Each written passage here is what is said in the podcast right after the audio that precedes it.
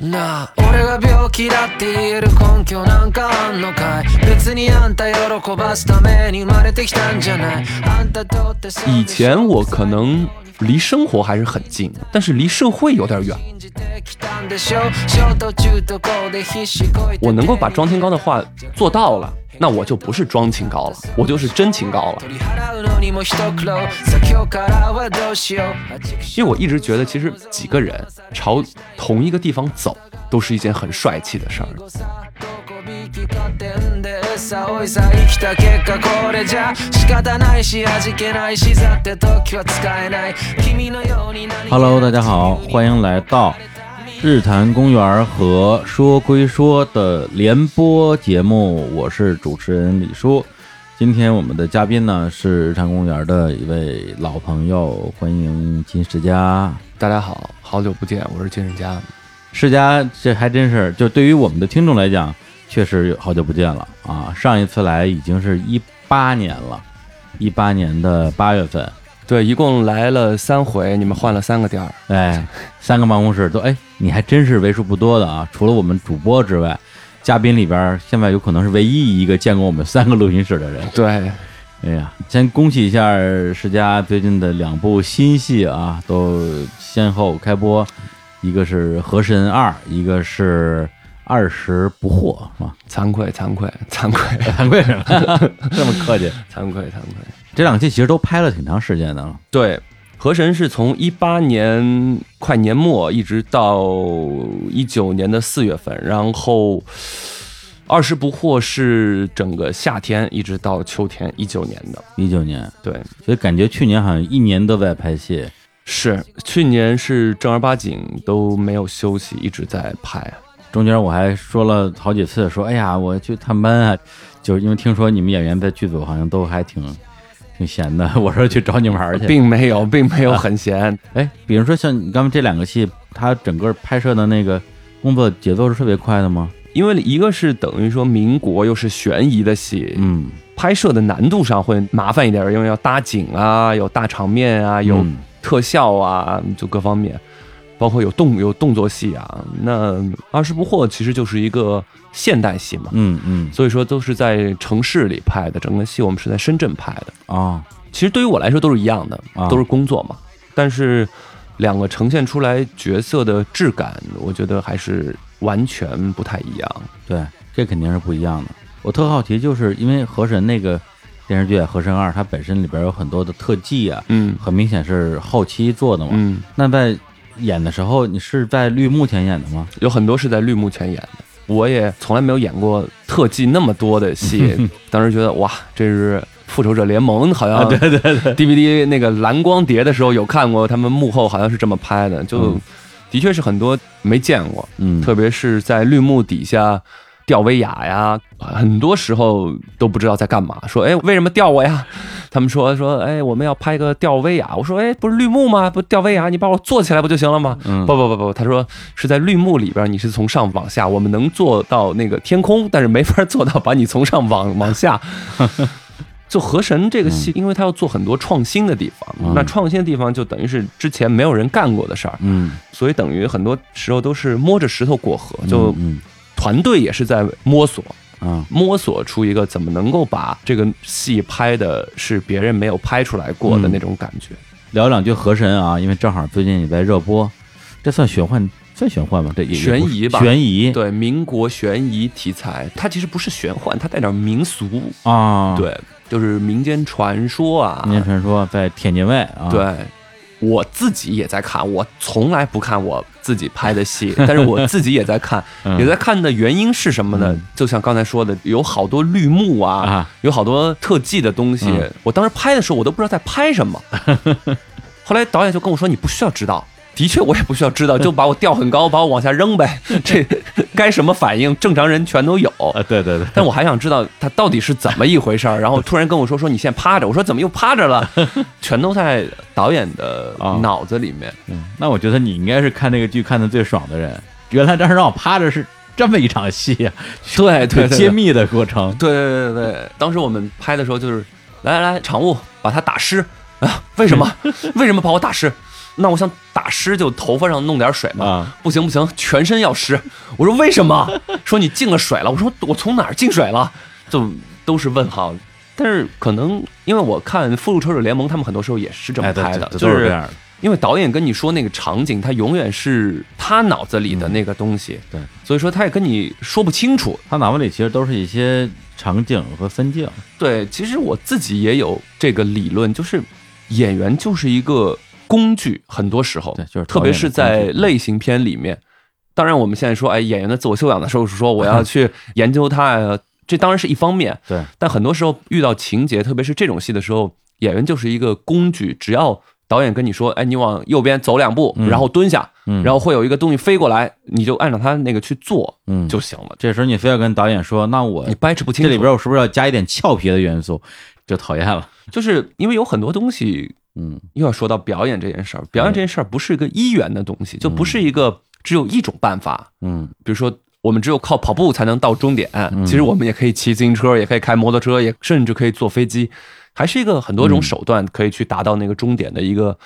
工作。我觉得，嗯就这还挺有意思的。嗯，那那些游泳的戏是实拍了吧？它其实游泳的部分比较少，嗯，潜水的部分更哦多啊，一点。对对对对，潜水，对，它不是游泳，它是潜水的部分。 对，我觉得都是在水里有扑腾嘛。本来我觉得应该问题不是特别大，因为我以前也游泳，然后有一段时间自己也挺沉迷于潜水这件事对，啊情，你是游泳运动员啊，我但是后来发现还是低估了整个难度，因为包括在水里怎么进行战斗，怎么战斗的漂亮，然后也是要绑威亚。啊，在水里绑了一在水里绑威亚，因为它需要做出那个冲击感来，就一下子噌就过去了，哦噌就出来。然后还有比较难的地方是水下置景，哦，就是在一个大池子里，置景部门、美术部门要弄一个景片儿，他们要算这个景片儿的体积，然后嗯算浮力，它怎么才可以下去。包括后面最最最最难的一个部分就是拉着 V 啊，要从水下到水上，再从水上到水下带速度的这么去做。他们想是想，比如说我这个三个人拉，那边四个人拉，啊这个就可以算出来。但是在摄影机里面呈现出来的东西，有可能高度不够啦，位置不对啦，就嗯反正挺辛苦的。等于和神整个剧组到最后二十二天是只有我一个人。哦其他人都对，因为其他演杀员青了都完成了他们的工作，因为水下的动作戏其实只有我一个人嘛，对对，我一个人拍了二十二天，就是拍是一方面，还有那种孤独感也挺。对啊，我们当时拍的时候，因为那就是一场戏，嗯他等于留了一个周期出来说，比如说十五天，嗯十五天之内把这场戏给拍了。所以说他并没有像平时那样有通告，就我今天要拍多少，啊就是看你能拍多少。哦，应该是每天都拍到你拍不动为止。。嗯，不好意思，我很少拍不动，一般是摄影师不行了 嗨，对，水下还是说白了比一般的拍戏要麻烦很多，因为我嗯记得我们当时拍了一周以后，那个水浑了。嗯它在水下的能见度就很低，就它拍出来的东西都很模糊，这就不行，就要换水。但是那是一个十五米长吧、九米深的池子，怎么换啊？换水换两天，哦，就所有人等着呗，这两天。对，反正挺艰难的。我现在想想也挺难的，那个时候嗯，那这个做后期相当于做了有很长时间，因为它等于完全是绿布，包括水里也是绿布。他们说这次尝试了电影都不太会去这么做的特技，做特技的人都知道，三个东西是最难的，一个是水。嗯还有一个是毛发，还有一个是动物特别难。这次河神里面全都做了。哦，还后来嗯真我是就问他们，那人家海王是怎么拍的呀？哎，好问题他说海王是在陆地上拍的。哦，他们有一套程序，进去之后嗯就会让你像海水里的感觉一样。那我说，就他们不是有头发吗？嗯就头发这个飘啊，怎么弄啊？他是怎么弄的？说都是牵绳儿的，啊头发上面牵着线，然后就有一个人在拉那个哦，线，就跟那个木偶一样，对拉你的绳儿，对，才可以做出这些东西。哇，因为他们的那个水下的拍摄难度，如果是实拍的话，是根本不可能的。嗯你一方面是实拍，还有一方面是实景，你怎么把一个阿特兰蒂斯城坐在海里啊？嗯，也就那些都是在地上的都是在地上的，哦，可能他们有一部分简单的是在水下的，但是比如说他们还在水里说话呢，啊，嗯对对，那怎么说话 呀？反正整个从工业上面来嗯讲，是我自己的经历当中最大挑战的一次。嗯嗯，那你这在实地也长时间潜水拍这个戏，也挺挑战肺活量什么的吧？你也不能带那氧气瓶啊对，它一般就是下面有氧气瓶，嗯然后你就吸着，啊！哦吸完以后说 OK 吗？给他们做手势 OK，然后把氧气瓶一摘就开始这演。样啊对对对对对等于底下有这种补氧的装置，对，而且水下的话其实很少，一般拍摄的时候用，比如说正反打呀，嗯就先拍你再拍他呀，因为也不说话嘛，嗯很多都是一镜。啊哎，那种感觉就挺奇怪的，就是说我可以说不行，嗯就说哎我不行了，但是呢，你又觉得你一说不行吧，那么多人都在等着你，然后你人家都知道你以前是专业的游泳运动员，就把自己架那儿了，就不能不行，那就来吧。来到后来，嗯其实有很多时候很多戏那一口气其实是挺憋的。嗯我有一次差点儿就是一口气没有喘上来，就那个镜头是在搏斗嘛，搏斗的过程当中我挣脱了，挣脱出来我要往上游，嗯突然之间脚又被人拽了，等于又被人家往下啊，拽下去了。因为人在往上游的时候，你被人一拽的话，肯定是要吐气的，就把那个哦嗯气给吐出去的。本能的那个，对，就啪一一下吐气，就好像你被人拉下去了。啊 OK，导演说这镜头过了，过了之后九米深的池子，嗯，等于我一口气吐掉以后，我没有气没有了。气儿了，嗯但其实拍的时候应该是腰上是装线，肚子嗯上面也是装线，就是他们是把我拽下去，但他们也得把我捞上来。对对对但是他们拍第一遍的时候就没有把我捞上来。啊，就没人把你往外蹬，对，然后我往上游，比如说我想我扒了两下能出水面，嗯一下两下，两下的时候我就觉得不对，嗯，好像还是很深。对，然后我想再努一把，就嗯第三下还没扒拉出来的时候，我就有点慌了，嗯因为实在是没有气了。对就那种感觉，真的还挺恐怖的。对，这个我特别能够理解，因为我之前也玩过一小段潜水嘛，啊、嗯但是实际上也不算玩，就是去考那个潜水证，O W 那个证儿，就是在考试的时候，我现在回忆了一下，应该是那个教练啊，同时也是考官，其实是他教的方法有一点问题，然后最后导致我在那个全面镜摘除的那个项目考试的时候，突然之间就灌水了。呛水了，对，啊直接呛水了。好就好在那个教练还算是有点经验，一把就捏着我的鼻子了。嗯，不捏着鼻子的话，可能就 over 了。那次之后，我就再也没下过水，从此有了这个深水恐惧症了。我是五年前还是六年前，那个时候痴迷于嗯，潜水潜水就特别喜欢，就觉得好玩，怎么着怎么着。O W A O W，，嗯考完 A O W 之后，突然之间有一天，我觉得这个运动太危险了，嗯，我不想再去拿我自己的生命开玩笑。嗯可能听众朋友们里也有玩潜水，肯甚定至有于嗯可以拓展一下，就变成玩极限运动。嗯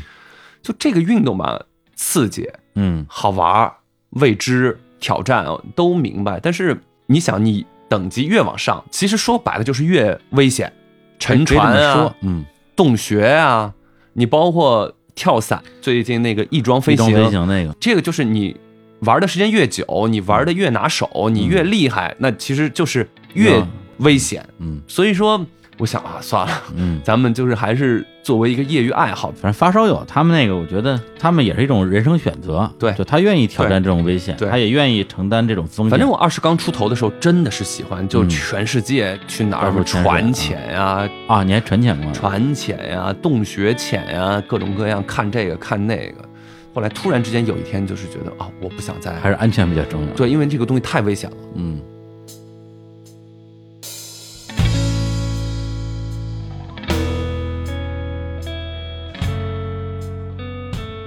去年拍了一年戏啊，今年好像还没拍过戏呢。今年暂时还没有，对，上半年主要还是因为疫情原因吧，一直在家待着。疫情原因也有一部分，还有一部分是我自己也不太想拍了。为什么呀？嗯，没有什么特别好的剧本，或者是吸引我的角色。啊然后呢，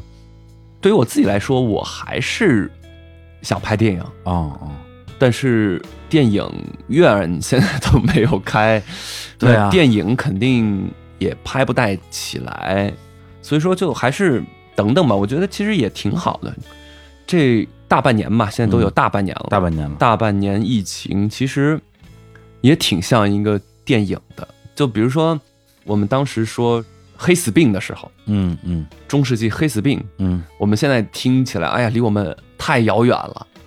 但其实也就六百多年嘛，嗯，我们觉得哇，根本不可想象了啊！那时候到底是怎么回事儿啊？对，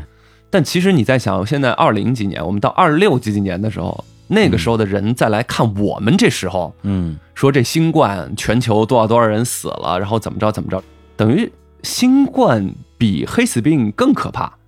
因为它是一个全球性质的事儿。黑死病当时就是亚欧这一块儿嘛，嗯，它没有到别的地方去嘛，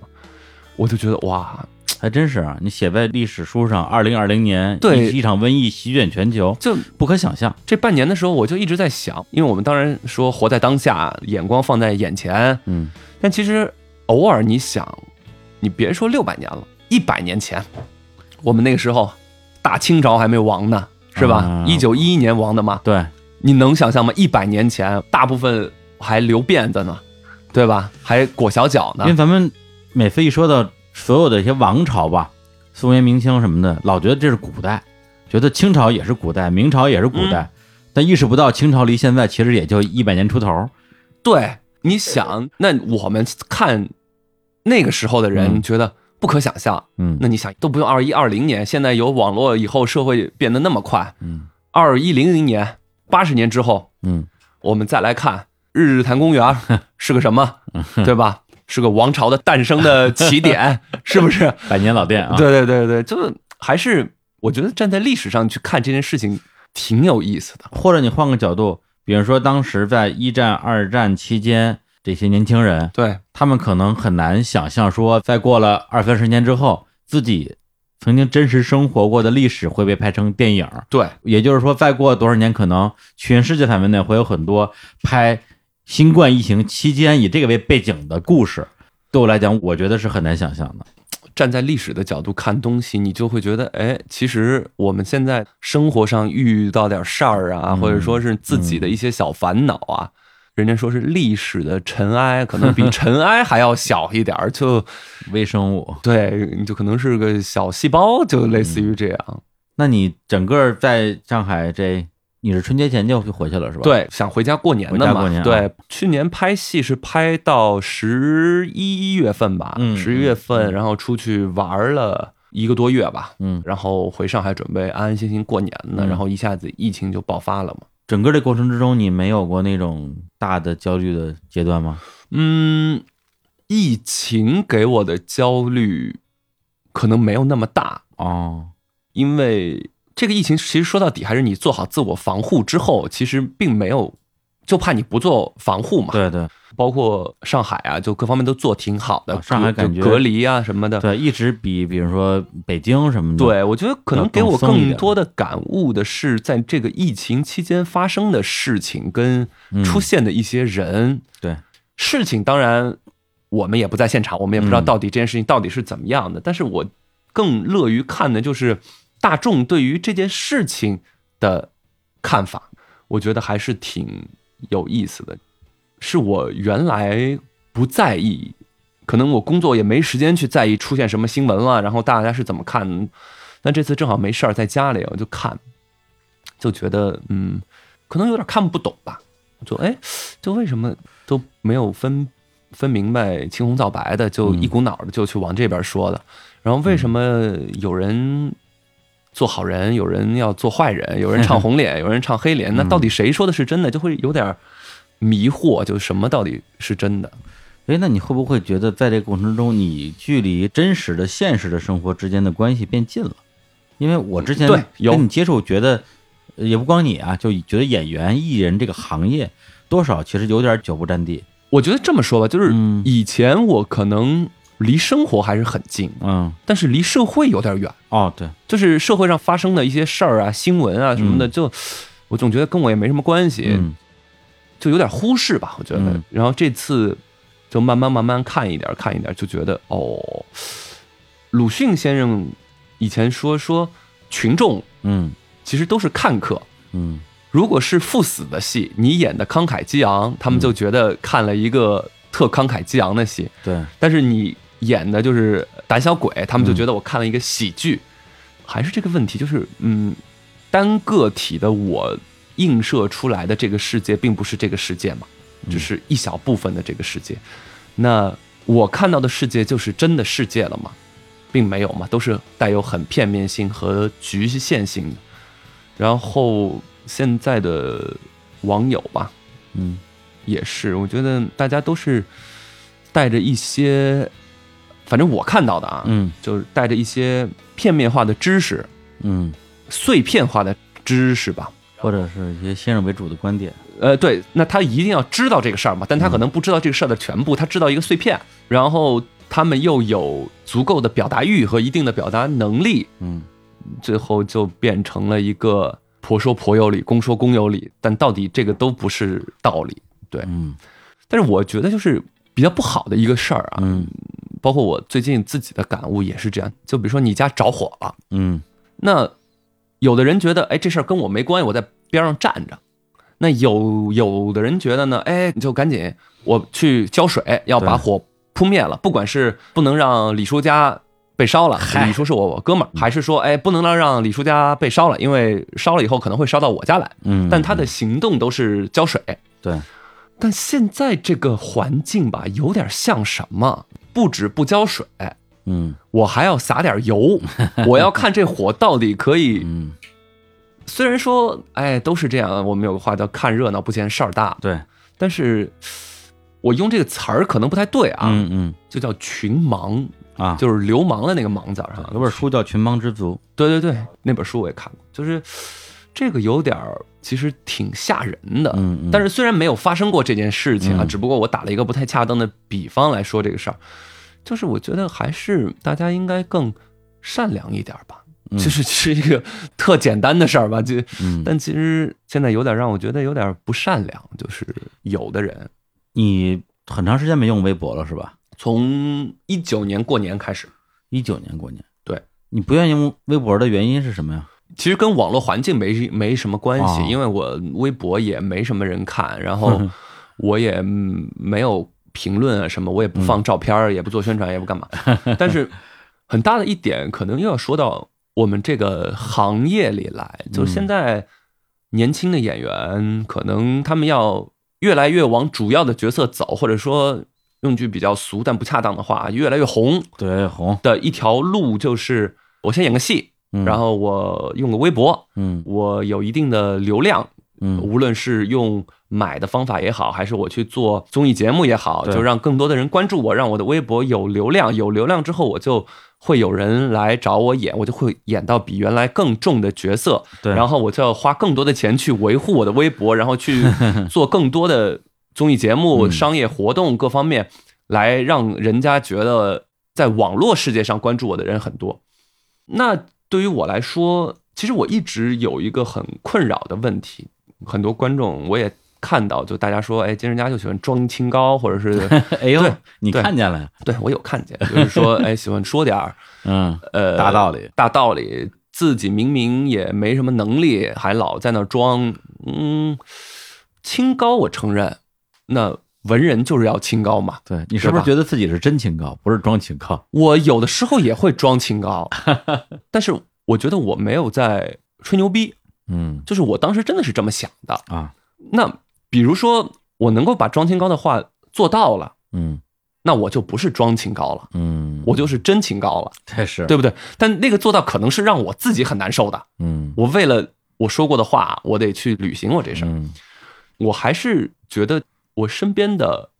日文叫 “nagama” 嗯伙伴，啊，就是志同道合的朋友吧，可能这么说太少了。嗯因为这演戏这事儿不是一个人可以去干的事儿，需要各个团队、几个演员大家一起去干这个事儿才会干得好。嗯对于这个世界，对于审美都是差不多在一个层面上，然后我们才能做出一个能让我们都觉得很高兴的事儿嘛。嗯那我就觉得现在这种都有点少，包括我的师弟呀、他们有的时候跟我聊也是说这样，我是想好好演戏的，但是呢，现在好好演戏没用啊，就 也没人看得懂，嗯因为这是我跟我师哥传军那天，因为我们过年的时候两个人嗯每年过年会聚一下，就在聊这个事儿，就说如果我们不用微博，无论是你还是我，还是没有人，都可以在圈子里有一个立足之地。嗯那会不会有年轻的朋友，他们觉得，哎，你看金人佳跟王仁君他们都没有用微博，但是他们还是依然有戏可以演。那有一个人我也会很开心，因为我觉得那是朋友、好伙伴。因为我一直觉得，其实比如说几个人朝同一个地方走，嗯，都是一件很帅气的事儿，就是有一个方向，大家认定就往那儿走。现在还是有点少，但是呢，因为你知道微博这事儿，现在其实更多的是一个生意嘛，嗯，它牵扯到很多的环境，就比如说这次电视剧开播呀，对啊，人家也会说，哎，你发个微博呗，怎对啊么着怎么你着，得转微博啊对。但是我现在因为也回绝人家太多次了，所以人家也都 懂，啊，啊就是说做宣传的话，不上综艺节目啊，嗯然后对，也不发微博，包括他们都会给我最低限度的宣传工作，比如说有这两个访问你是必须要做的。嗯我说必须要做两个吗？说对，本来比如说有十几个，就只剩两个了。我最近听到的一个对你的评价啊，因为我最近也接触一些你们的业内人士，就是聊天嘛，我就问一小姑娘，我就说金世佳，嗯你觉得金世佳怎么样嗯？我这就做田野调查嘛，嗯她应该也知道我跟你认识，所以表达的我觉得还挺客气的。她是这么说的，嗯我觉得金世佳吧，就是有点太老艺术家了。他说这人吧，以后都会老，总有一天你会变成真的老艺术家。你说他着什么急呢？嗯就首先我不知道老艺术家的评判标准是什嗯么，比如说你老是喝枸 杞，拿个拿个保温杯，这就算老艺术家？我觉得不是。嗯第一，我觉得老艺术家可能是大家对于一些人物吧的一个抽象的概念，有一些标签组成的，比如说爱讲道理，对，比如说不喜欢新兴的东西，嗯对吧？就不好玩儿。我没觉得我自己是在走老艺术家的范儿，但有可能嗯是因为讲道理，我还挺喜欢讲的。 因为我觉得，如果你一个人都不讲道理，都是市侩市侩，嗯那挺没劲的。就是嗯我觉得讲道理一定要讲，嗯，但是有的人就觉得你只要讲道理就是老顽固，就是嗯老学究、老艺术家。啊，认真你就输了对，还有另外一个问题，说嗯老艺术家要老了之后再做嘛。啊。这句话其实是有语病的，哦，就是只要在做这一行，嗯你老了之后嗯，不用你做，你都是老艺术家， 就是这没有一个必然的关系。嗯那比如说排斥新兴事物，我不能说不排斥，嗯就是我不擅长。就我现在已经有个有点，就是人家跟我说什么网络用语啊，我都听最不近太的懂，热词啊什么的，对我都听不太懂。就是你也不去追求懂这个东西。，嗯，我觉得追求也不会让我显得时尚一点儿， 就是我用这种词儿就说明我很流行吗？这个流行是对的吗？就你这个状态，其实，在比如说四十多岁的人身上是比较常见的，只不过你这个出现的早了点儿。可能我最近看到一句话嗯说，男人永远不会长大，只是变老嘛。老词儿了，这个是对嗯但是我觉得说这个词儿的人，他可能也只是看到了一个片面的东西。嗯如果重新去理解这个事儿的话，就是你年纪大了，你可能是折腾不动了。嗯但是这跟你懂多少道理，跟你认的一个道理是没有直接的关系的。嗯我年轻的时候，我二十多岁的时候也折腾啊，玩这个玩那个，喝酒通宵。但是到三十多岁的时候，就觉得行了，我知道了，嗯啊，这事儿就是这么一回事儿了。吃过见过了。对我再喝一晚上大酒，第二天我都起不了床，人巨难受，这都是要我自己去承受的。嗯那我为了酒精过后的那一点点小欢愉感，嗯让自己第二天很难受，甚至于要难受到第三天，嗯影响很多事儿，嗯我就不会去干这个事儿了，对吗？那如果是你觉得年轻是不管不顾，或者说你有自己想去做的事情去追求，能让你成长的是你要承担这个事情，你要去享受成功之后的那个成果，嗯，但你也同样能够承担那个后果。嗯就比如说我失败了，失败以后就怨天尤人，说：“哎呀，那时候我不去就好了，真是傻，我干嘛那么傻？”嗯，那说明你没有成长。那嗯那当然，我觉得人生每一个朋友在听这个节目的朋友，可能我不能说过来人吧，因为我才三十六岁，但是我自己的经验上面来说，包括我去日本，客观的评价这段经历是失败的，啊？为什么呢？就跟我去的目的是南辕北辙的。到最后的时候你，的目的是什么我的目的是拜田村正和为师啊，啊？结果没有做到。就没有做到嘛。就是在日本后来的生活都是看一步走一步的生活，其实跟我的目标是完全是偏离的，我没有达到我原来想要做的事情。嗯但是呢，从另一个角度来说，又让我学到了很多嗯，我在中国可能永远都学不到的事儿。对，所以说，人生评判一个人是成功还是失败，嗯我觉得别人的评判永远是没有意义的。小津安二郎说嘛，人生是以余味定输赢的，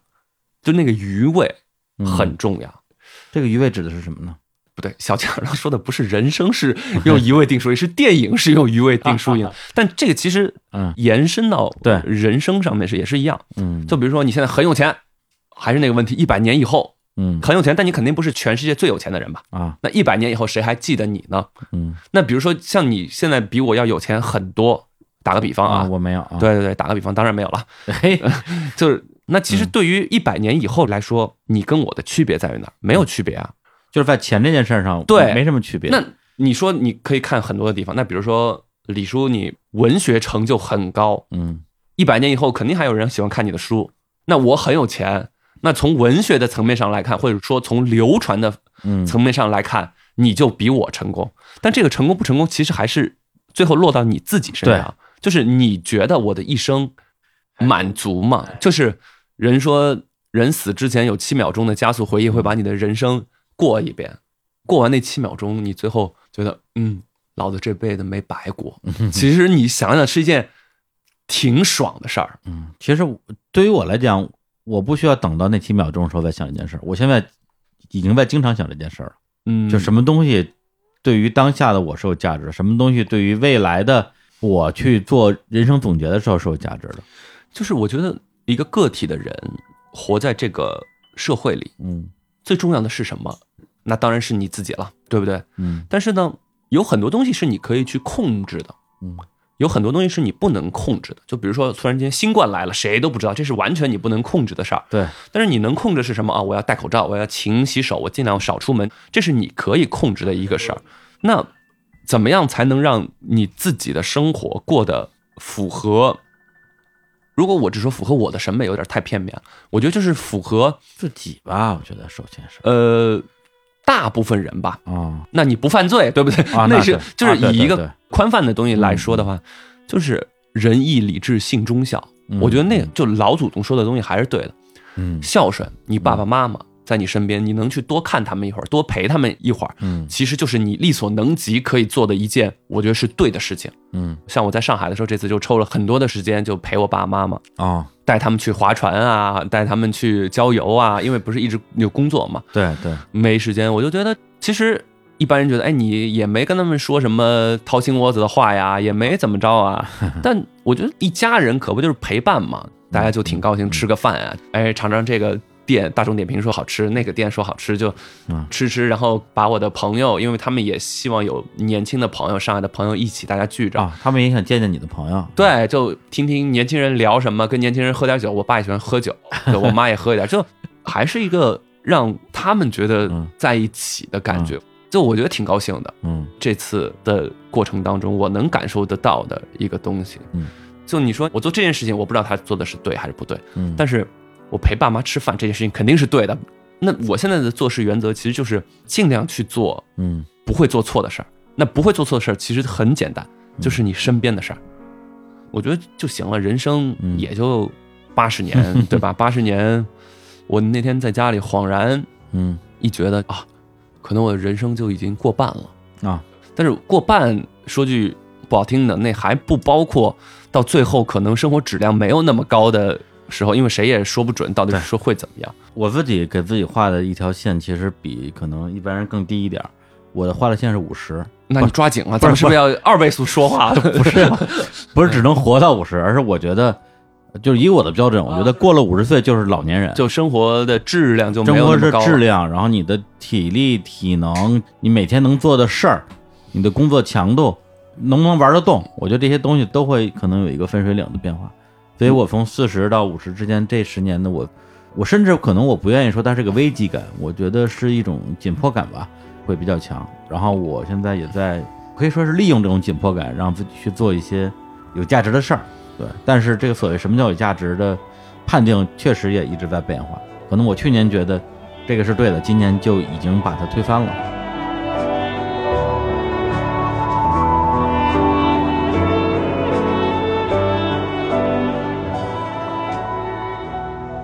就今年疫情的时候，其实对于我生命当中最大的事情就是我爷爷过世，嗯挺突然的一个事儿。就是我小时候，其实是我爷爷奶奶把我带大的，但是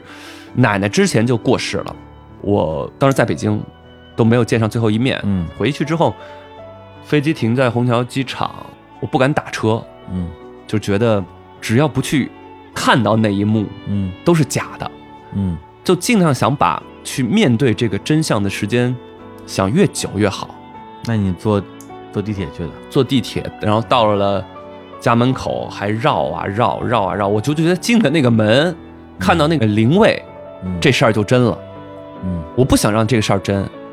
因为那是我人生当中第一次遇到有亲人离世，就是想法很幼稚啊，是很有但是就是总希望是在做梦，或者有人跟我说“咔结束了”，说我们准备下一场戏啊，这场戏就这样。嗯后来也就只能接受，其实就跟每家每户遇到这种事情是一样的，没有任何的不一样。然后我这次因为我奶奶走了，我爷爷他一个人，我爸妈也不放心，后来就接到我爸妈那儿，就我们一起住，也一起吃饭呀、有有的时候，因为我爷爷喜欢喝酒，还陪爷爷喝酒啊，然后还在家里，就我爸、我妈还有我不会玩啊，还有我们家阿姨，啊就一起陪爷爷打打麻将打麻啊，将嗯然后天天溜溜公园啊，什么都挺好。嗯就突然之间，他有一天就觉得不舒服，我就去看他。嗯晚上，因为我跟我爸妈不住在一起，但住的很近。哦我去的时候，他就在看电视，嗯看电视我就说：“哎，妈妈跟我说你不舒服呀。”嗯他说：“没有没有，没有挺好，就看电视。”我说：“你要不要去医院看？”他说：“没事没事，哥，没事没事没事。”我想那就没事儿了。嗯第二天就觉得不舒服，但后来去医院看也不是很大的事儿吧。嗯很小的事儿，我记得特清楚。我去看他的时候是礼拜五，然后他去医院是礼拜六，然后礼拜天的时候我去看他，嗯医生说最多再观察一天就可以出院了，因为本来就是一个很小的手术。嗯然后我就跟他说没事儿，我在家里等你。他说行行行，在家里等你，还跟我握手跟我握手啊什么的。然后到礼拜二的时候，正好我买了飞机票，我准备回北京了，因为要搬家。我拖着箱子都出去了，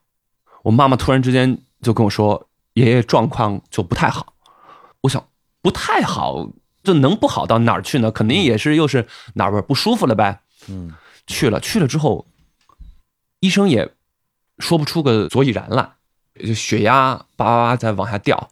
看完以后，医生就说说脑梗，哦然后是梗在一个最不好的位置，梗在脑干上，等于他一下子就没有意识了。突然之间你就没有意识了。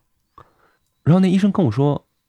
他是在半夜里梗的，就没有人知道。嗯他就说一个小时的时候我们能怎么着怎么着，啊对四个小时的时候我们能怎么着怎么着。但是你现在已经是没有办法了。我说，我就乐了。嗯我说什么叫没有办法？我说那就看着他嗯没有意识，然后慢慢慢慢就没有心跳。我说不行，嗯我说这不行，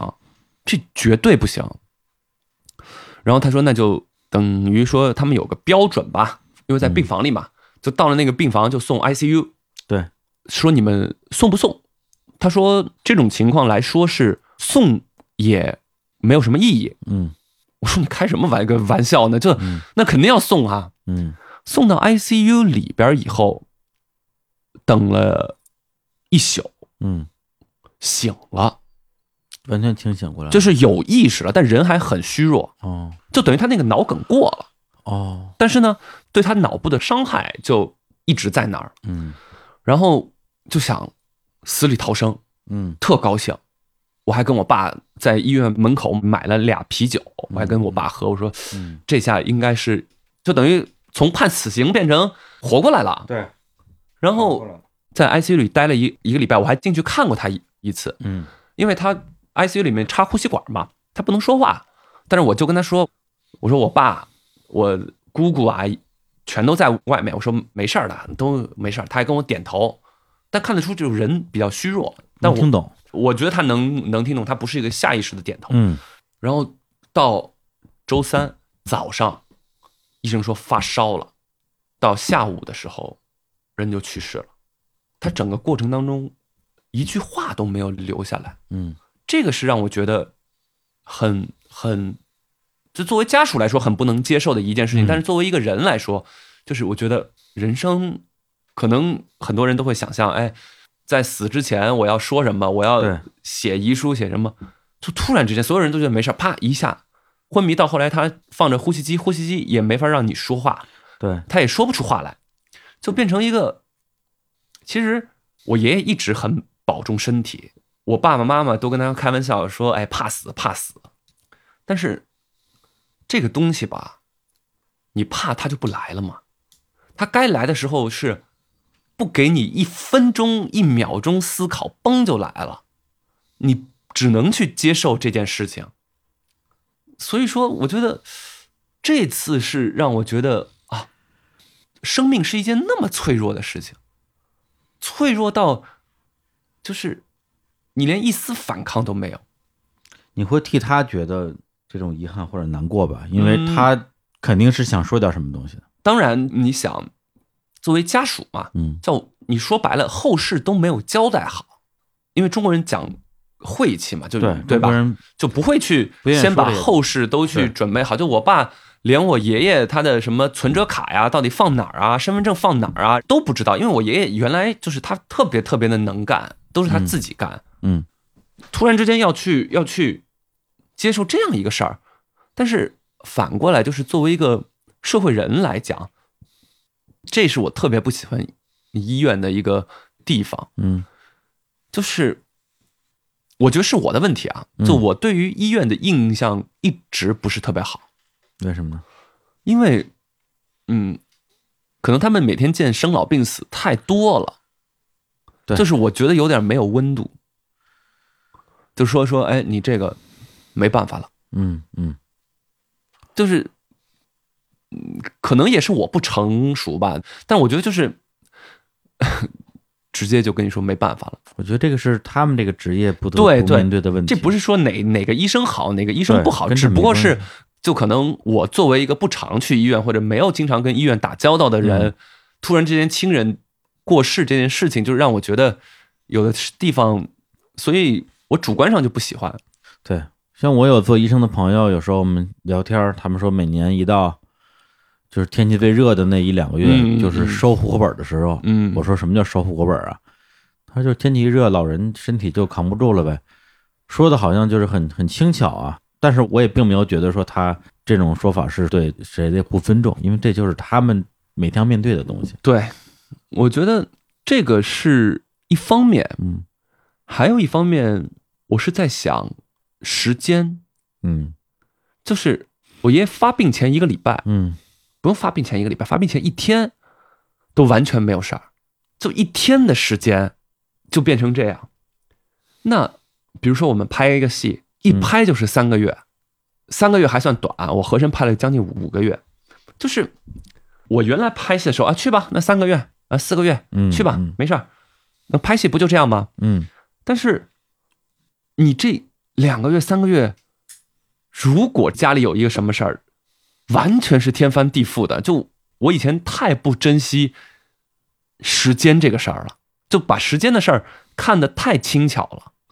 就觉得嗨，我就反反正在工作就拍呗，怎么着怎么着。但是我没有想到，就是短短一天就会给你你个人的人生带来如此大的巨变。因为人是年纪越小的时候越觉得有用不完的时间，对因为你的时间可以随便的去浪费，而且你浪费过程中不会有什么坏的事情发生。所以说，这也就是为什么我今年就一直没有接戏的一个原原因，因为我觉得我如果嗯，去下这个赌注，嗯也有可能是自己害怕，就是你时间的标尺变了。对，然后那个标尺变得就可能到我现在我还没有能够去适应这个卡尺，我觉得一去啊三个月一百天，一共三百六十五天，一百天，我三十六岁的三分之一就是在这个戏里，那你要不去的话，这三个月可以跟家待着了。跟家待着让我觉得更有生生活感。嗯，生活的质感，因为你在戏里你是去演另外一个人，你在一个陌生的地方去演另外一个人，就等于在另外一个宇宙平行世界里生活了。也是，主要演戏那个状态，每天好像除了工作就没有什么东西了。对基本上，而且一工下作班就是睡觉一天，嗯除了吃喝拉撒，嗯，然后那一天你过完，你觉得没什么，也就是说，你作为你本人金世佳这个人，对在这个三个月里边，其实你是没有生活的，对，没有生活，没有活着的，某种意义上对就是被抽离出来的。就我没有留下任何除了吃喝拉撒之外的痕迹，嗯，都是那个角色嘛。对，他这跟他其他的工作还不太一样。对，就比如说你做了一个报表，嗯哦，我今天做了一个报表，这是一件事儿。嗯，我明天又做了一个报表，就变成这两天我做了两个报表，嗯这是实打实的事儿嘛。嗯但是我们演戏其实是没有实质性的东西的，反正我跟一些演员朋友聊天儿，拍戏的过程基本上就是一个状态，就是你说这种永远在拍，拍完吃喝拉撒睡；还有的就是在等，等自己那场戏，在等的过程中其实也是干不了什么事儿。我小的时候嗯拍戏的时候，嗯老是等，不高兴了，天让我等。那但是有个老先生嗯也跟我一起等，嗯然后等呢，那我就烦嘛，就走来走去的，干嘛干嘛的。然后那老先生就说说你着什么急啊呀、嗯，我说不是，他们那么早叫我来，也不对啊拍我，干嘛呀？是就跟人坐着，他说什么事儿不是先得 等，再能干的吗？这是老艺术家。我说，我想说，但是，但是我觉 得这话没有错，我可以选择不干，我也不用等，嗯对吗？但我来了就得等着干。嗯，那我们说等着干活，不是先得等吗？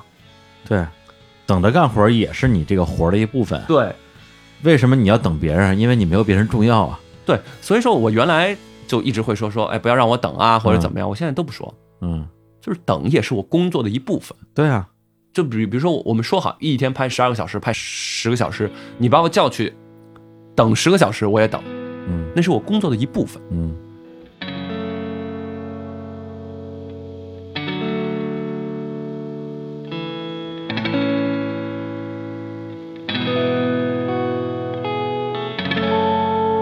嗯，嗨，反正今天都零零碎碎的，就哼哼就说不上什么生活感悟，说不上什么，就反正是就是一个状态吧。对，就是一个状态。现在的状态会更加的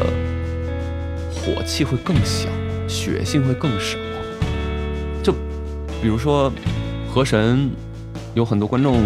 说：“哎，不行啊，演的不好啊，嗯，你一点儿都不痞啊，然后油腻啊，用力过猛啊。”看来你这真没少看 评论，不这是些他们我也我也都看见了。他们都有给我看。如果是原来的话，嗯我肯定会说说说你们也不懂，嗯对吧？我跟你们去聊什么呢？嗯，去跟你们对骂吗？呃对有有意义吗？你才油腻呢，是吧？这油不油腻我也不知道，我也不知道他们的标准。就标准是就首先你的标准跟我的标准就不一样，我们对不是在聊一个事儿，这事儿怎么聊呢？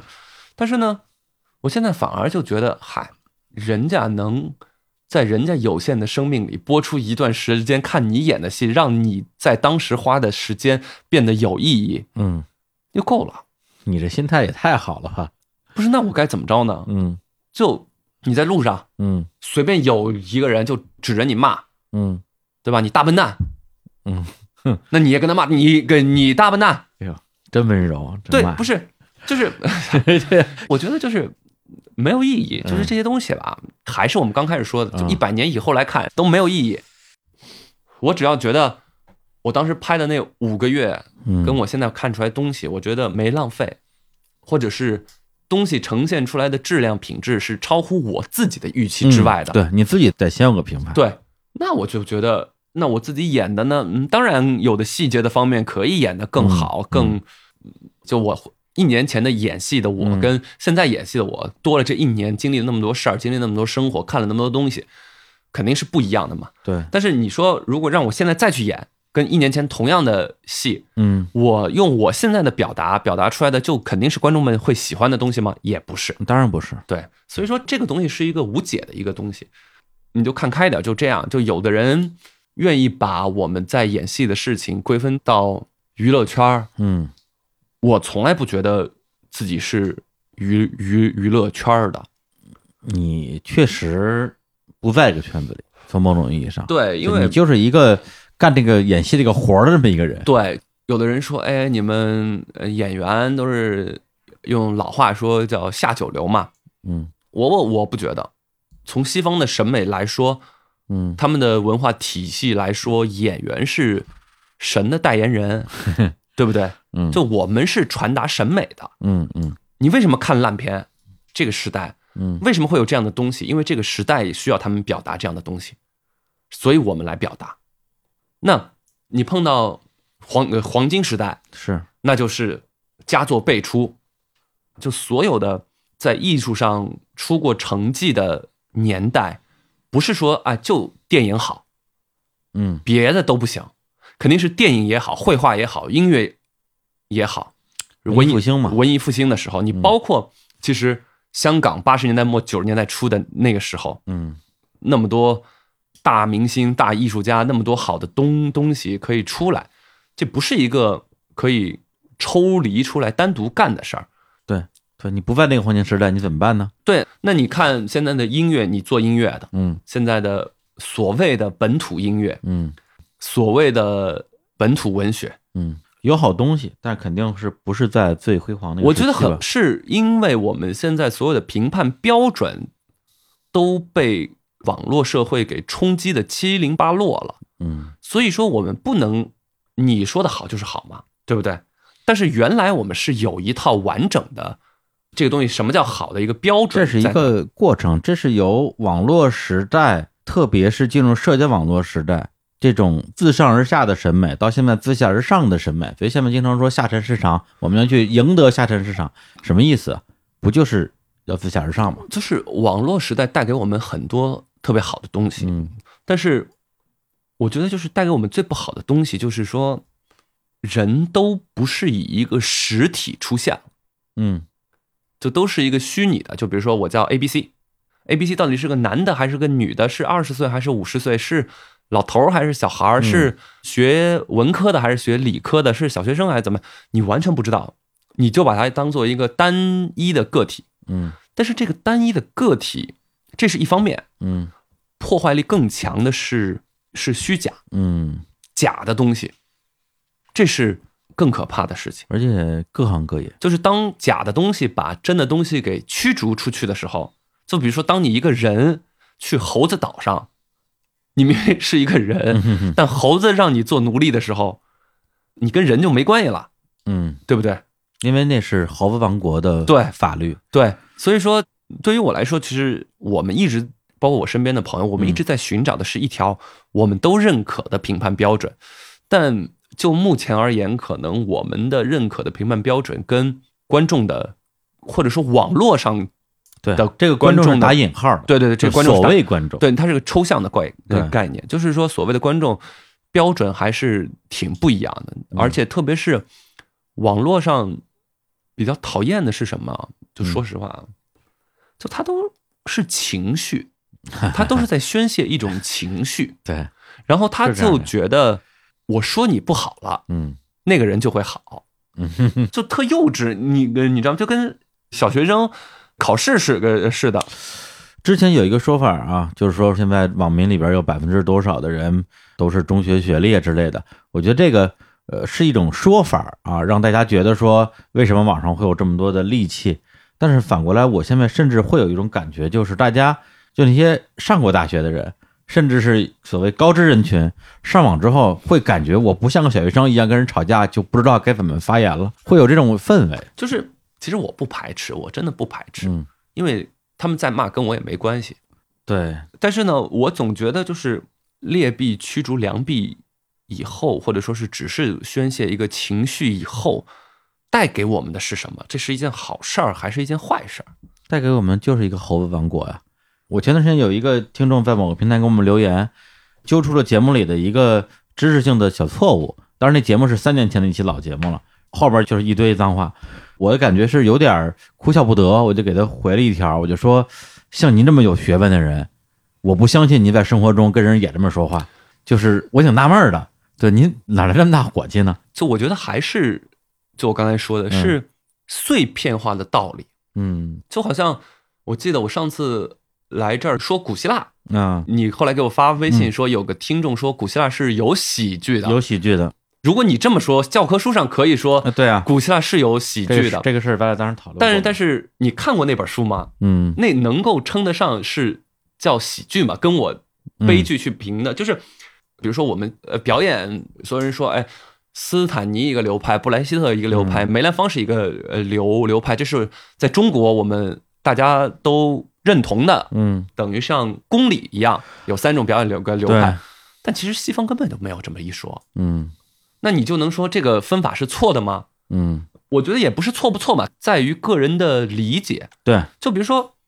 我说了一句话，你说你的话是错的，嗯好，那请问为什么错了？嗯，你都说得出来，我觉得哎，我受教，嗯嗯，谢谢，我今天学到知识了。对，但是你老是咬文嚼字的压着一个点嗯来跟你没完没了，嗯，那个词儿叫什么？我前两天学的杠精，是不是？刚学的可还行，这词儿可流行了有个三五年了，嗯，就挺有意思的。我觉得就是，嗯，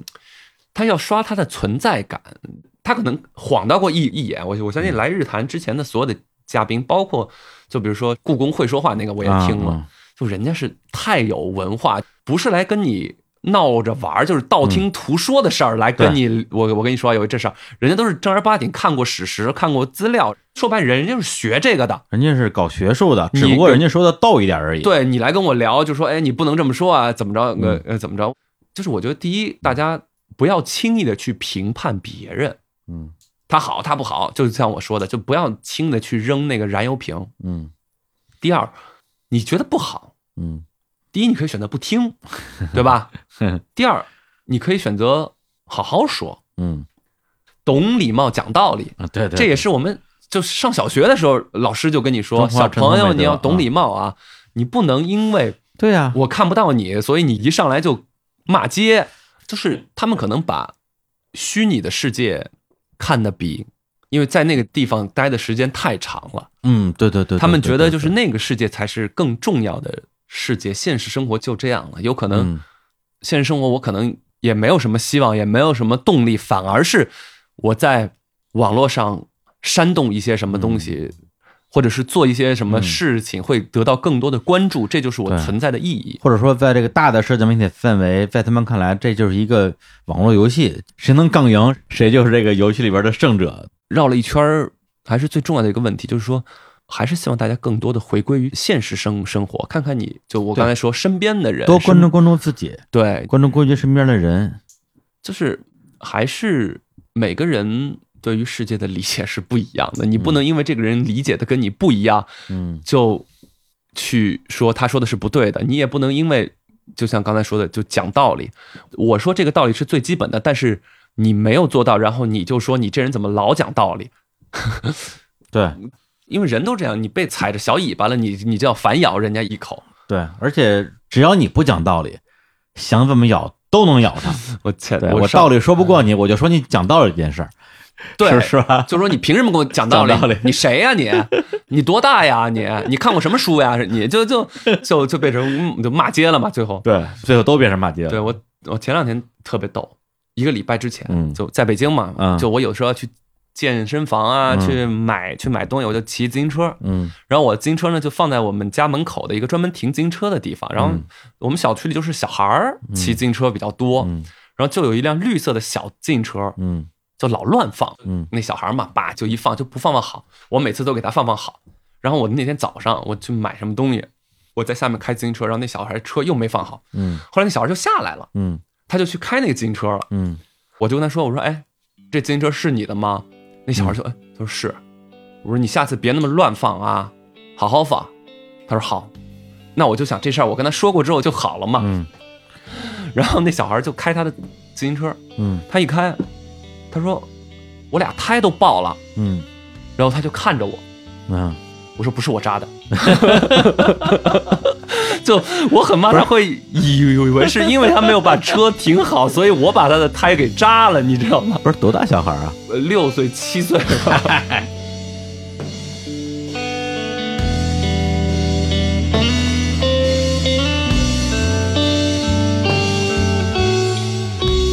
这几天你演过什么？就是你自己特别满意的角色？河神算一个，和珅，芥川龙之介那个呢？你觉得怎么样？芥川龙之介那个，我觉得我学习到挺多东西。它是个日剧是吧？日剧，纯日剧，《啊、叫《异乡人》。异乡人》，芥川龙之介在上海，他是根据芥川龙之介写的一本书叫《上海游记》改编的。嗯，对。然后念的是个我演的是中国共产党创始人之一，叫李仁杰，哦，然后他是从小就在日本。嗯他这个人比较传奇的一点是，中共一大就是在他哥哥家开的。哦，他们不是有几个地方嘛？上海、湖南，嗯然后北京哪儿啊哪儿，都到上海来开，一共来了十一个人嘛。嗯他是上海的代表，他们基本上每个人都是属于出类拔萃的，在当时那个年代里的知识分子，学贯中西的大知识分子。你说学到很多东西指的是哪方面？工作方面、工作状态，然后专业的程度，然后他们拍戏的方式，就是跟国内还是挺不一样的。日本演员是吧？对，哎，这整个组都是日本的，整个组都是日本人。然后我还交了一个好朋友，就是演芥川龙之介的，哦叫松田龙平。 哦，后来去年新冠之前、嗯去东京，还跟他一起见面了。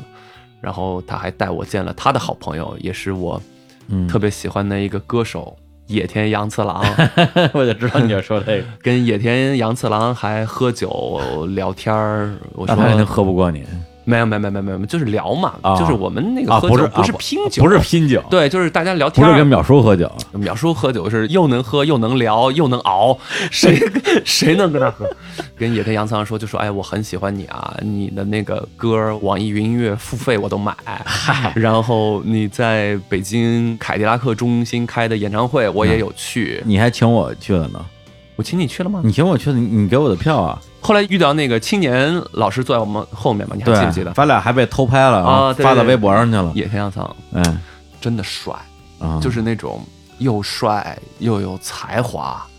就是我觉得不是说那那种喜欢，嗯就是嗯嗯嗯嗯羡慕。曾几何时，我年少的时候，我想成为的人就是这样子的人，啊是就是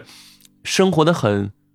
洒脱，很嗯肆意，想喝酒就找朋友一起喝酒，喝完嗯酒就开始弹钢琴，就开始唱歌，就开始创作，就做音乐，又会说英文，音乐做的又好，然后又自己有乐队，自己又一个人 solo，然后就哎，就什么都厉害，不是你这个说拍这戏有很多收获，最 后收获到这儿来了，人脉也是一种收获呀、那当然了，是是，但是还是挺多，就是他们的场记在现场给导演说这条过不过，那条过不过的场记，嗯是个七十多岁的老太太，嗯，她拍一天她不喝水，为什么不喝水？怕上厕所的时候还要拍，她会错过。这也太拼了，这个。然后那个老太太他们说是日本非常非常有名的场记，哦，好像是给黑泽明啊什么他们都做过场记，因为年纪大嘛。场地之王，然后其实现在拍戏场记都是用 iPad，就是它有一个东西可以弄，嗯但他不会用，哦他就用手记，然后手上拿个秒表哦，就在那儿记。然后他们因为是 NHK，等于说是国家电视台的戏，嗯就他们经费也不是很充足，嗯然后他们在中国。剧组怕他们水土不服，嗯就跟中国的制片方跟他们说的要求就是说说，只能给他们吃在日本也有的东西。哦，那挺他们挺逗的只有那么点儿钱，嗯，日本也有的东西就是什么呢？蛋炒 饭。就剧组天天所有人一起吃蛋炒饭，吃了十几天，实在不行 了，说我们不要蛋炒饭，你们给我白饭行不行？啊后来就是给他们白饭，然后嗯他们就带那个什么海苔呀、啊那种东西就撒在上面，就这么吃。但是真的专业，嗯我在拍的时候我觉得太草台班子了吧？怎么那么快的一个镜头就过，那么快一个镜头就过？哦，但拍完之后就是看成片，你包括在上海，就是我们业内拍电影的一波人也跟我聊这个戏，说拍了多久？我说就拍了十五天，嗯他们就拍了十五天。说对，就是它整个东西呈现出来的质感，它的光、它的音乐、它的镜头，就还是让你觉得是有审美的。因为整个戏是在车墩拍的嘛，嗯就上海的那个车墩影视基地拍的。嗯，我有一个导演朋友，他说的一句话就是说，我没见过这样的车墩，这么说，就他们都不相信这是在车墩拍，就等于车哦嗯墩是一个很多抗战戏啊，或者是那种民国戏都在那儿拍，但他没有见过能把车墩拍出这种质感，好像真的像二十年代的上海这样子的嗯感觉。反正我觉得挺获益匪浅。嗯，心の奥背も得意の気持ちのショートカットも内容量其实最近这段时间，因为世嘉刚刚回北京嘛，回了一个来月，然后见面还挺多的，也见了好多世嘉的朋友、大学同学什么之类的。大家好像现在一说起影视行业，都是有点儿那种自嘲吧，因为好像也没什么办法。本身去年其实影视行业已经遇到了很多很多的各种各样的问题了，但是万万没想到还有一个更低的低谷等着大家，包括电影院到今年中间一度我看有有那么一段时间是影视行业的一些人在呼吁说，你看饭馆也开了，健身房也开了，都开了，为什么只有电影院没有开？就刚呼吁了不到两天，北京疫情就复发了，大家也就就不说了，这事儿就不提了，随便吧。我觉得就是我听说的啊，嗯其实很早之前我看网上也有这帖子，嗯说电影院真的是每个人生活的刚需嘛。嗯后来我最近听我一个朋友说，说其实电影行业嗯，一年的产值只有六百亿，只有六百亿。那是个什么概念啊？嗯，这样说可能有点抽象，叫什么叫六百亿？听着还挺多的。就是你知道小龙虾一年的产值有多少 吗？不知道三千五百亿。哎呦，六个电影行业。虽然这个比比方特别不恰不恰当啊，对，但是小龙虾还是刚需。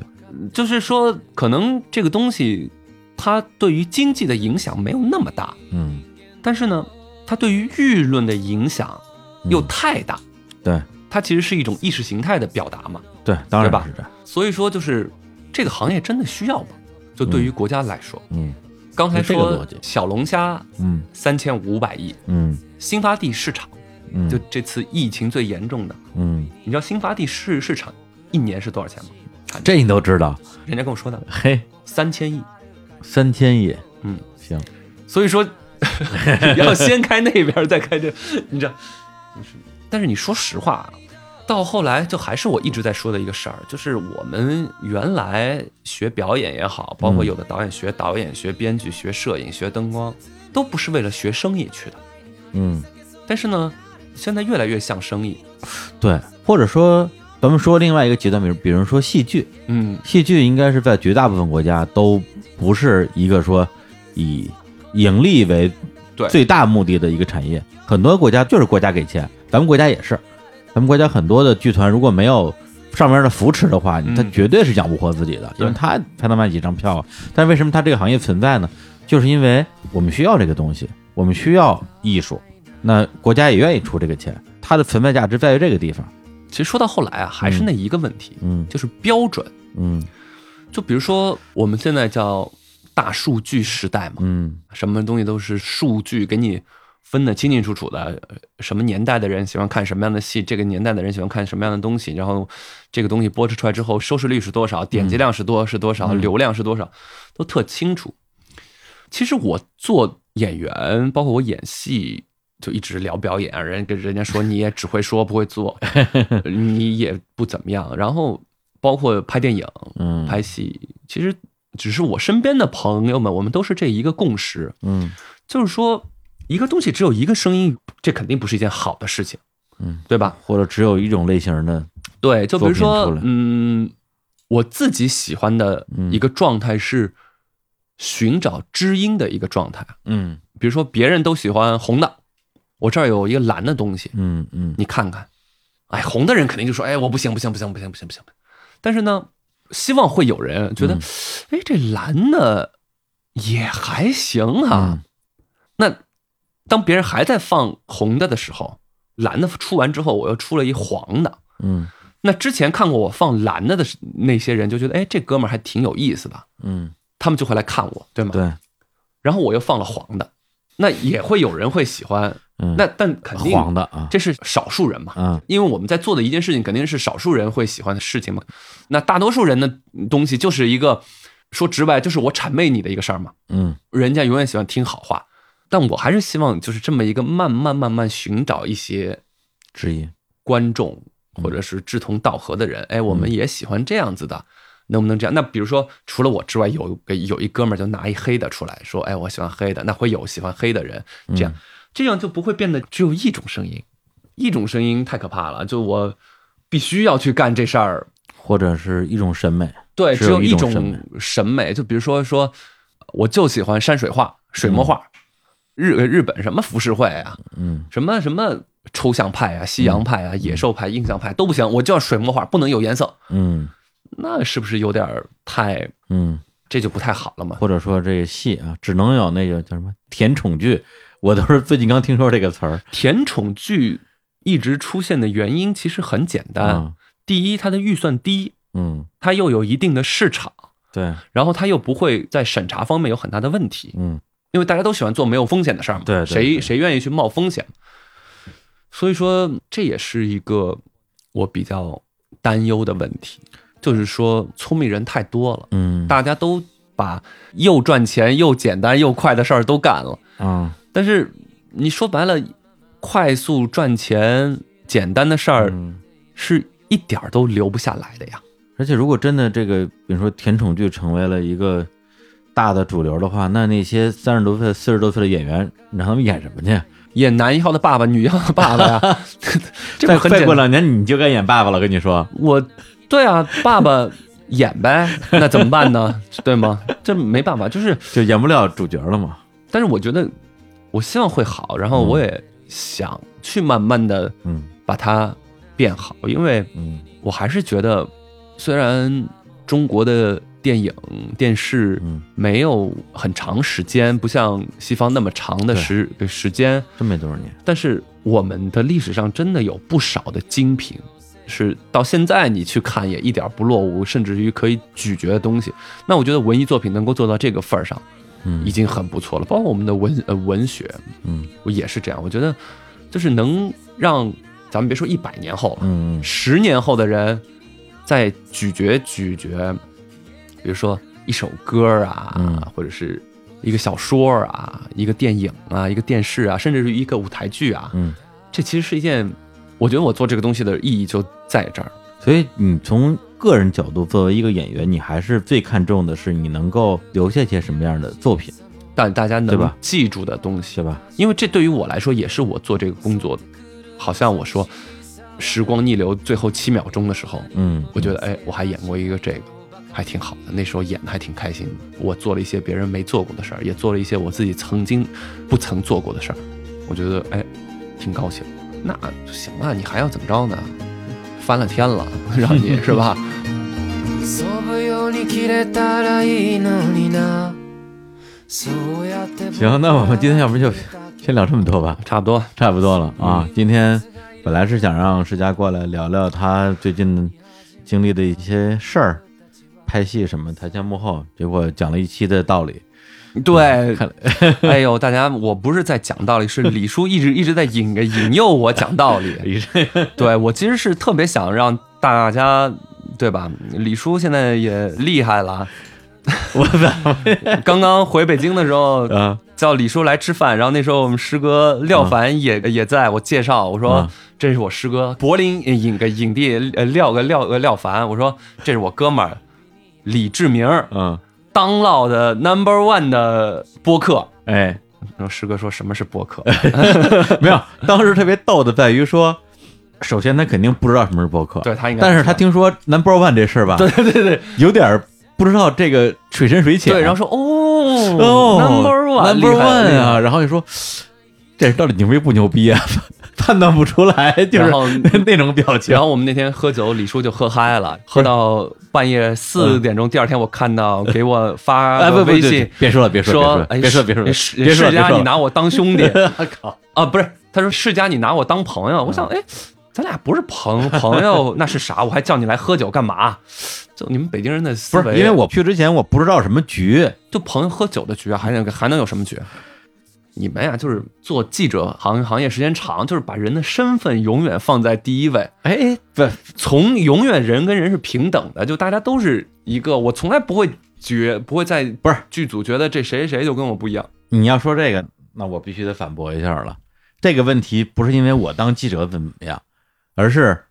老实讲啊，就不是说我，而是我身边经常跟所谓的艺人打交道的人，大家会有一个共同的偏见，就是别拿艺人当普通人，因为绝大部分的艺人都不拿自己当普通人，无论他本身怎么说，他心里不这么想，那他这个艺人做成功吗？很多情况下跟成功不成功没什么关系，他们的自我认知是那样的。对，就是还是我觉得艺人或者是任何吧，嗯，你前提你还是一个社会人嘛，你也有家嗯庭，你有父母，你也有社会关系，你也有好朋友，你也怎么样嗯，就大家都是一个社会性质的一个人。嗯然后我们俩成了朋友，我能把你当朋友，不会因为你李志明。是门头沟医 师，所以我跟你当朋友，对嗯吗？我就是觉得，哎，咱咱俩喝酒聊聊天儿，我老是跟人聊看什么电影啊，看什么演戏啊，嗯聊表演也挺无聊的。我也想找个人跟我聊聊，哎，你最近嗯遇到的人、遇到的事、遇到的事情，保不齐我下个戏我就想要演一个什么人，正好你跟我说，我不说，哎，你还有那谁谁吗？我想见见他，或者怎么样，就是嗯因为你见的人多嘛，肯定比我要多得多得多。会让我演戏会有一个更好的图书馆，或者说更好的仓库，但但不是说我跟你喝酒是有目、嗯对啊有有目的这的、个啊，太功能性了吧？不是，就是说问题，咱俩也没聊过这些东西，就是咱俩在一块儿不就是每次都就我觉得就是还瞎聊嗯是可以感觉我跟你聊呃聊天儿，不是说我今天要把你喝高兴了，让你聊高兴了，然后下次就是带功利性质，啊啊啊啊我觉得对对这对特没劲。是是，所以这也是你团的饭局我还挺愿意去的原因嘛，就是它气氛的确是那个气氛，就没有人跟你聊什么乱七八糟的事儿嘛，因对为就没有人没话找话，那可能如果是一个没话找话的人，就也不会出现在我这儿了。对，因为我几乎这几年就没有去过超过五个人以上的饭局，因为我不喜欢看见那么多人，看见那么多人我就烦烦吗？烦，特别是人一旦超过某那你个走数在之后，那马路上怎么办啊啊？不那么是多人，那饭局你你不得跟人聊不聊，是，就是我觉得有的朋友就是新的朋友也挺奇怪的，他总说说，哎，你介绍一下呀，或者怎么着？那当然介绍是必须的，嗯，但不是说今天谁谁谁在了，你就去陪他聊，没有这回事儿。你不想跟他聊就别跟他聊嗯就行了，就你怎么舒服怎么来，这才是放放松嘛，跟休闲。那我们嗯出来喝酒聊天儿，不就是放松休闲嘛？我嗯还想着，那当然。中国饭局文化、酒局文化是有这个呃对啊文文你说的文是化在你的局，别的局可不一定是那但是样的，但是对于我来说，我还是希望纯粹一点儿，就是朋友之间，因为嗯就比如说廖凡，我师哥，嗯每次跟他聊，他都会教育我，或者说是指点我，我也嗯都特别愿呃愿意去听。所以说，哎，师哥怎么着怎么着怎么着，其实我是比较喜欢跟比我年纪大、比我阅历大的人一起。喝酒交流，我觉得能学到很多东西，或者说是我还蛮吃这一套的，嗯就是嗯有的时候吧，我觉得这还是一个礼貌，嗯真的。我有时候看我们一些小师弟啊什么的，就比我小十岁，啊那些小师弟就，这不能叫社会吧？我觉得 就跟谁都熟的那个样子，嗯但对其实明明不熟，就很想跟他们说，我说我说千万不要这样子，人家是长辈，你不能这么跟人家说话或者怎么着。但是也轮不到我说，对所以说可能就是很多时候就被人的印象就是说，哎，这个人就是老老艺术家，但是我觉得这跟老不老没关系，这是啊老想教别人做人，因为你做的不好 嘛，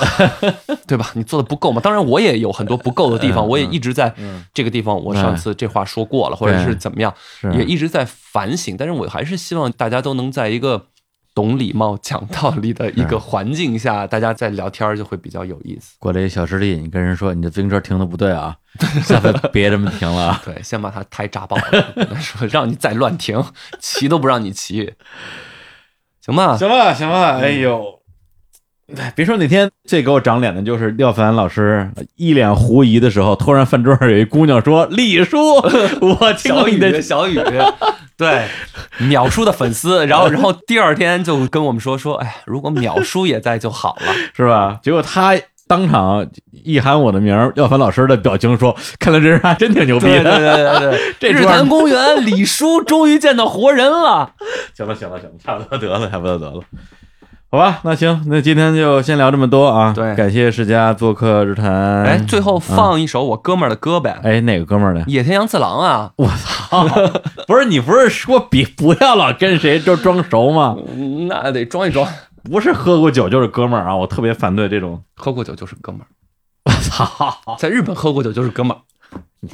行吧啊，谢谢大家啊，呃哪首啊？就是为了新冠疫情写了一首歌，我觉得还挺好，啊就公益充满歌曲啊充满希望的歌，好我的觉得好还的，挺好，行，那我们就放这首歌给大家，嗯，那说再见，拜拜拜拜。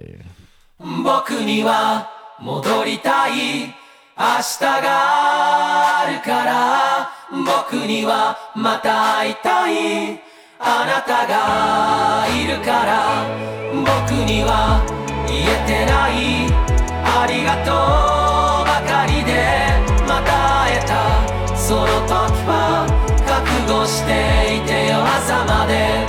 何でもない日々が何の気なくすぎるなんてことない僕がアクセクと生きてくあの日々が来るまではその時が来るまでは楽しみを何百個と書き溜めておくとしようそれをパン